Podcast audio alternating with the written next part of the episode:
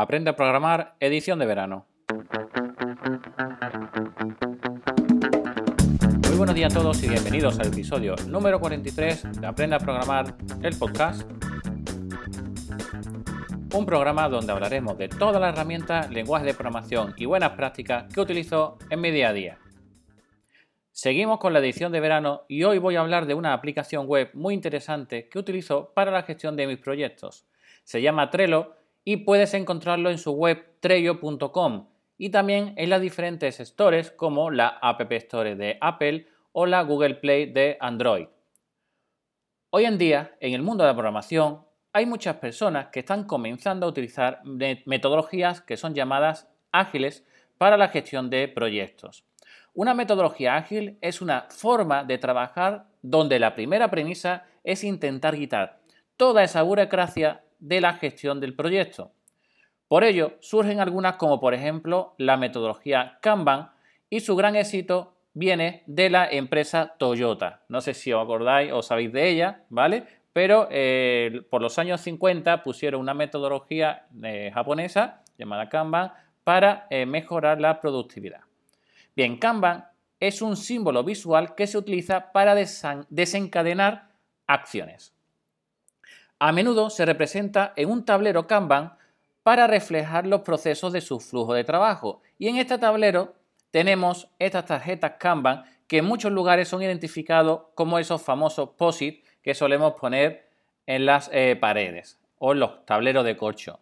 Bien, estas tarjetas deben de ser movidas por sus diferentes eh, etapas hasta llegar al final del proceso, hasta que sean finalizadas. Así pues, con Trello puedes disponer de un tablero donde tenemos varias listas y en estas vamos a poner esas tarjetas y donde podemos trabajar bien en equipo o bien en solitario. Cosas interesantes que, tiene Trello. Pues lo primero, que es de una empresa, Atalassian, una empresa muy grande de software y es creadora de otras aplicaciones como por ejemplo Jira.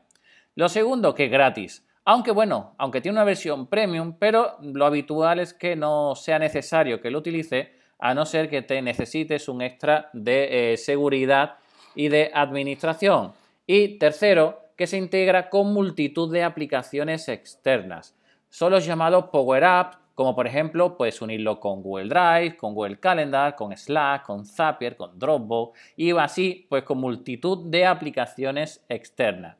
Además de todo ello, la interfaz de usuario que tiene es increíble. De un solo vistazo eres capaz de ver el estado del proyecto, todo con etiquetas de colores que puedes ir utilizando para ir cambiando.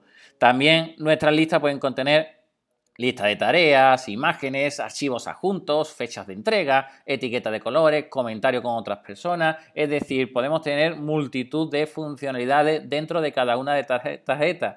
Luego, son como pequeños POSIT que son los que utilizamos en nuestra oficina, por ejemplo, si alguna vez os han enseñado el Model Business Canvas, donde vamos poniendo tarjetas POSIT, pues igual podemos hacerlo con Trello. Es decir, podemos montar nuestro propio Model Business Canvas o nuestra propia gestión de tareas, de proyectos, etcétera, etcétera. Todo ello con esta herramienta de manera muy, muy intuitiva.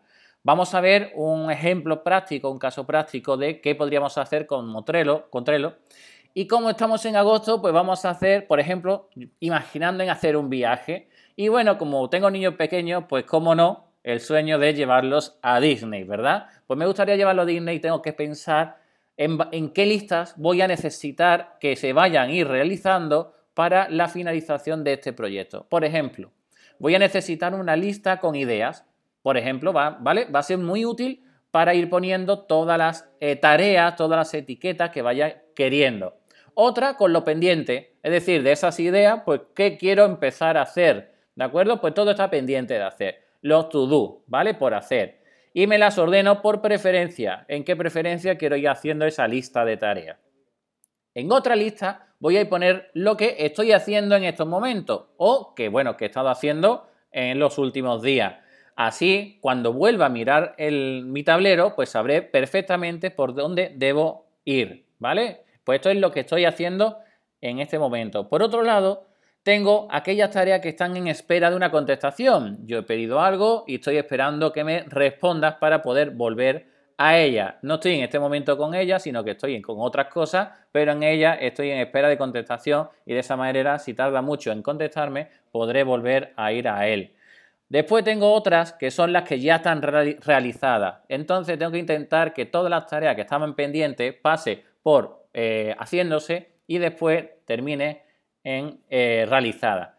Y por último, puedo poner otra lista con aquellas tareas que sean importantes para el viaje en sí. No sé, por ejemplo, la tarjeta de embarque o el teléfono de la persona con la que he quedado allí o direcciones importantes, es decir, tarjetas que sean importantes para el viaje en cuestión.